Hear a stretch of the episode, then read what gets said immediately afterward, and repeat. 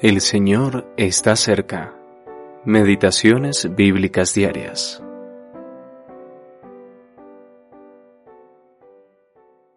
Dios estaba en Cristo reconciliando consigo al mundo, no tomándoles en cuenta a los hombres sus pecados, y nos encargó a nosotros la palabra de la reconciliación. Segunda de Corintios capítulo 5 versículo 19. Reconciliación con Dios. Algunos dirán que el Señor Jesús, a través de su muerte, halló una manera de apaciguar a Dios en favor de los pecadores, para que así Dios pudiese ser clemente para con ellos. Pero este no es el Evangelio. El Evangelio comienza en el mismo corazón de Dios. Dios nunca ha sido enemigo del hombre, fue el hombre quien se rebeló y pecó, decidido a seguir su propio camino y a hacer su propia voluntad.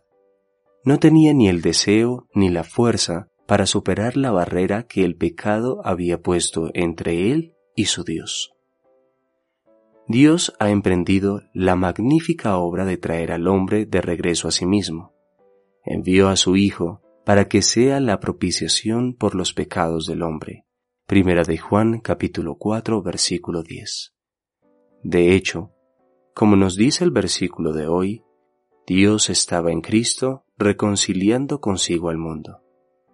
En esta obra incomparable, Cristo fue el representante voluntario de parte de Dios, manifestó plenamente el corazón de Dios, pues él mismo no es menos que Dios sobre todas las cosas, bendito por los siglos.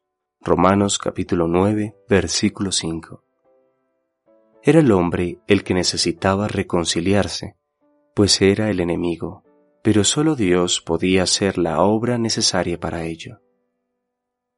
Lo completó a la perfección, dando a su amado Hijo.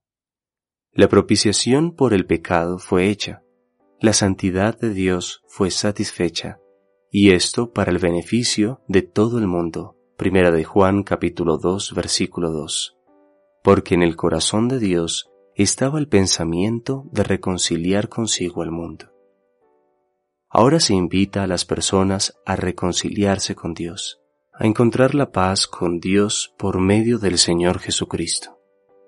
El ministerio de la reconciliación le fue confiado a los apóstoles y por extensión a todo el pueblo de Dios en la actualidad.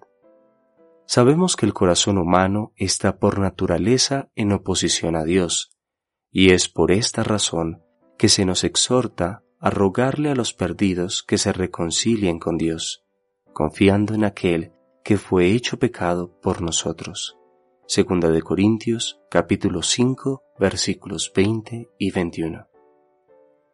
Cristo lleva a los pecadores a Dios para que puedan ser la manifestación misma de la justicia de Dios en Cristo. L. M. Grant